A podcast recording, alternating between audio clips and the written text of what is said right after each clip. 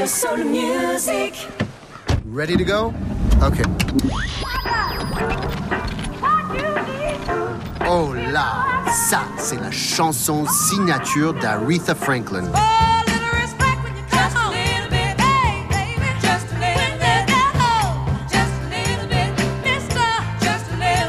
Respect, un hymne féministe, mais pas seulement. C'est aussi celui de la révélation pour Aretha, qui a 25 ans et déjà une longue expérience musicale.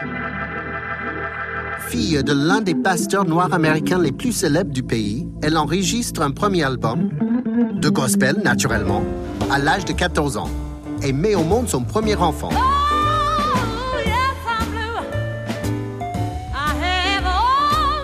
Elle mène ensuite une carrière entre jazz, blues et variété. Son talent est évident, mais son style reste classique.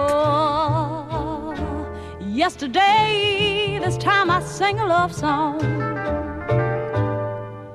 But today,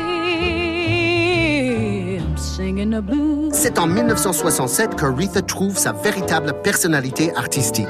Elle, qui n'a jamais pris un cours de solfège, s'exprime avec une naturelle à fleur de peau. On l'entoure d'excellents musiciens et de magnifiques choristes.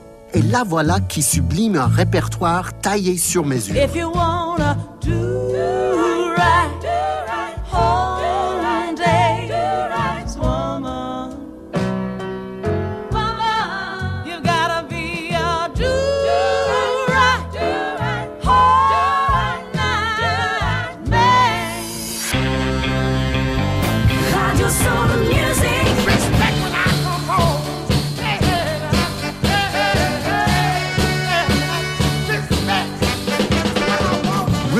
C'est une reprise.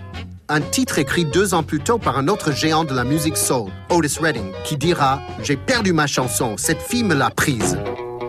Aretha enregistre sa version un 14 février, jour de la Saint-Valentin, mais le couple qu'elle forme avec son manager de mari, Ted White, bat de l'aile et sa demande de respect est tout sauf une romance à l'eau de rose. Le respect, raconte Aretha dans ses mémoires, c'était un besoin pour toute une nation, pour l'homme et la femme de la rue, le businessman et la mère de famille, le pompier et l'enseignant. C'était également, ajoute cette proche de Martin Luther King, le cri de ralliement du mouvement pour les droits civiques.